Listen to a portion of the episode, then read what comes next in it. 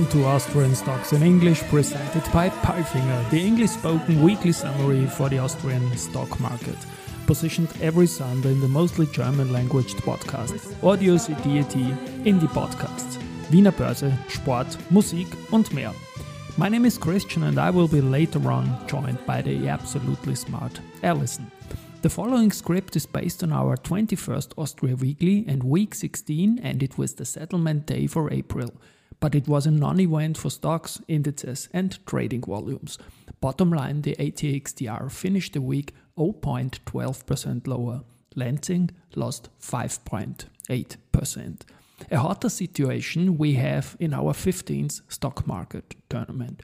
We know the semi finalists. Next week, in the upper half of the roster, we will see the Insurance Derby, Uniqa versus VIG, and in the lower half, the prospects for winning the Challenge Cup forever. Erste Group and Palfinger challenging each other.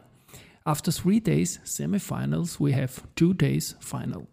News came from UBM, Semperit, Lenzing, Andritz, Marinomed, Austrian, Post, OMV, Kapsch TrafficCom, Palfinger, Rosenbauer, S Immo, and RHI Magnesita. And these news are spoken now by the absolutely smart.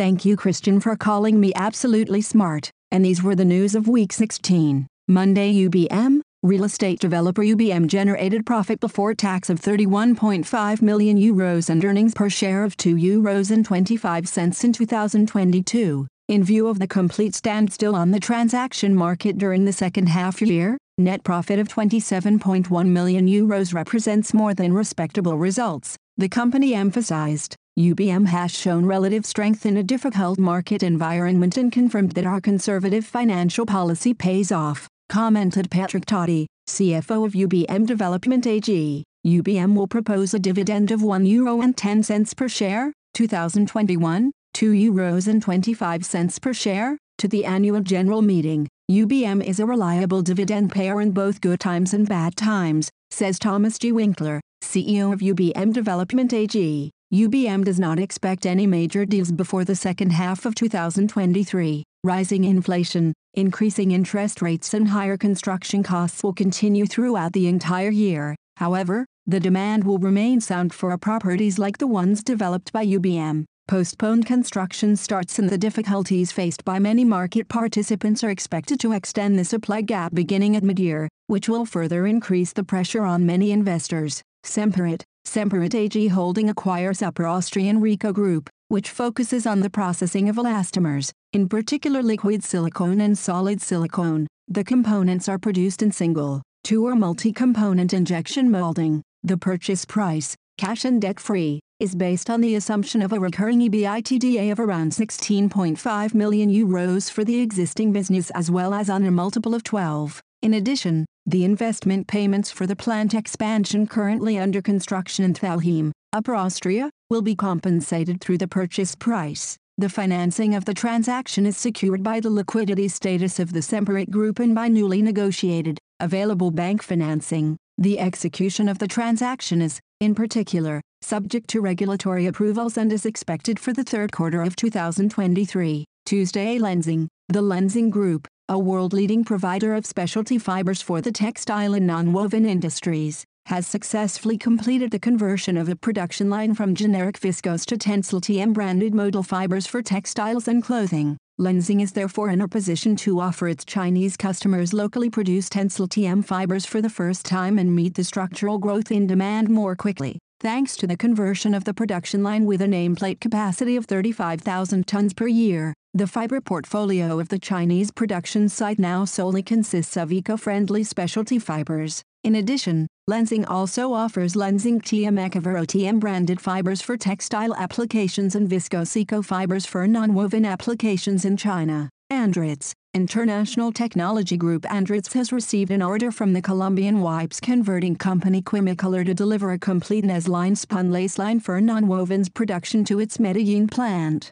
The startup is scheduled for the fourth quarter of 2023. This will be the first spun lace line in South America outside of Brazil, and it will include the 130th DT card sold by Andritz. The line will process viscose and polyester fibers to produce over 10,000 tons of non-woven roll goods per year for conversion to wipes. Wednesday Marinomed, Marinomed Biotech AG achieved a stable total revenues of 11 euros and 30 cents meters, 2021, 11 euros and 60 cents meters. Cash and cash equivalents increased by 41% to 8 euros and 20 cents meters, 2021, 5 euros and 80 cents meters, due to the drawdown of the last tranche of EIB financing and cost-conscious liquidity management. Further investments in Marinomed's future growth path were reflected in the earnings development according to plan. Thus, research and development expenses remained at a high level of 6 euros and 90 cents meters in 2022, 2021, 7 euros and 50 cents meters. The operating result of euros minus 4.9 meters was slightly below the prior year figure of euros minus 4.1 meters. Andreas Grassauer, CEO of Marinomed, says, 2022 was another successful year for Marinomed. Although small-cap life science companies like Marinomed were facing increasing pressure in a challenging market environment, we were again able to prove that our Carragelose portfolio is a sustainably growing business. With the Procter & Gamble partnership, we signed one of the most significant deals in the company's history. Further milestones were the U.S. patent for the Marinosolv technology and the expansion of our Solv4U technology partnerships. This is a solid foundation for achieving operational profitability in the short term and for driving long-term strategic growth projects. Andritz, International Technology Group Andritz and Hydrogen Pro, a leader in green hydrogen technology and systems, have entered into a partnership to collaborate on scaling up manufacturing and assembly of electrolyzers for the European market.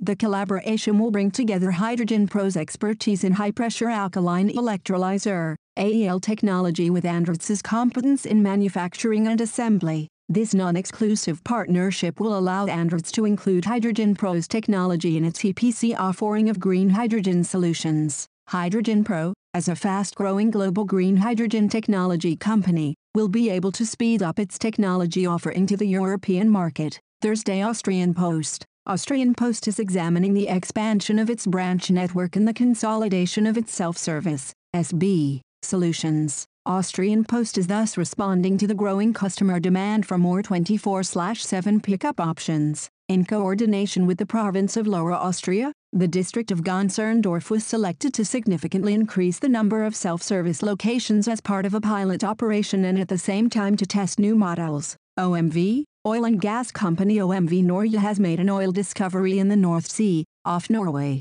The well encountered a 500-meter thick oil column in the Intradrachten Formation, consisting of multiple thin sandstone layers totaling 23 meters with poor reservoir properties. Oil samples were taken from two different sand layers with different pressure regimes. Oil shows were also registered throughout the entire interval in the Upper Jurassic. Due to the limited thickness of the sandstone layers and uncertainty in their dispersion, the preliminary estimate of the size of the discovery is between 0.95 to 5.55 million standard cubic meters, SM3, of recoverable oil equivalent. The licensees will evaluate the well result to define the volume potential in different reservoir zones, and will assess the discovery alongside other prospects in the production license. Kapsch TrafficCom, Kapsch TrafficCom, provider of transportation solutions for sustainable mobility, announced that the outlook to the financial year 2022-23, which ended on March 31, 2023, will probably not be met.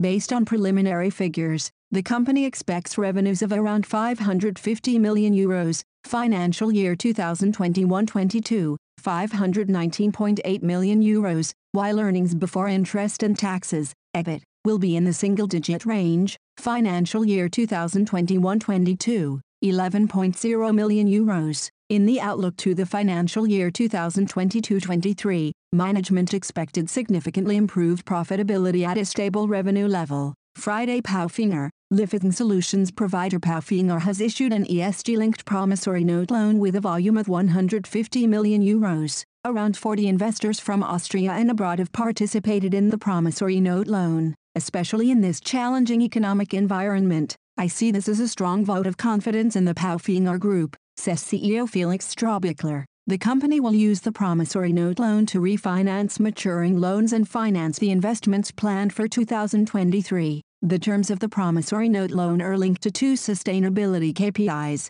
production related carbon emissions, and the accident rate. The achievement of sustainability KPIs is audited annually, with a margin step up down if the target values are reached or are not achieved. Rosenbauer, the Rosenbauer Group's revenues were on a par with the previous year at 972.2 million euros in 2022. 2021, 975.1 million euros. Pressure on international supply chains and commodity markets as well as one-time effects from the industry's leading trade show Interschutz and restructuring measures led to a negative EBIT of euros minus 10.6 million, 2021, 35.0 million euros. The EBIT margin was minus 1, 1%, 2021, 3.6%. Demand for Rosenbauer firefighting technology was extremely strong in 2022 as well, with incoming orders of 1,230 euros million marking a new record. 2021, 1,064 euros and 30 cents million.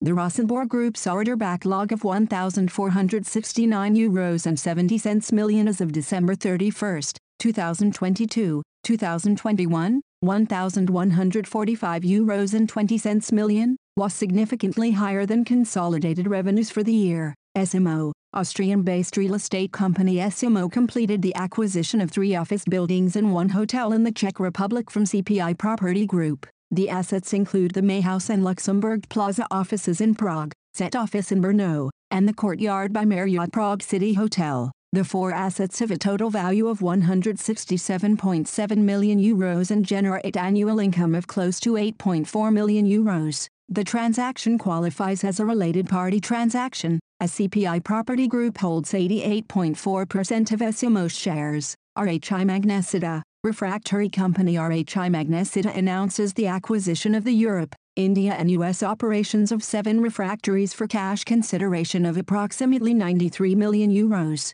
Seven Refractories is a specialist supplier of non-basic monolithic refractory mixes with broad applications across all of the group's customer segments including iron and steel, cement, aluminium and non-ferrous metals. And now bye-bye from Alison. And Christian, we wish you a great week. Hear you next Sunday.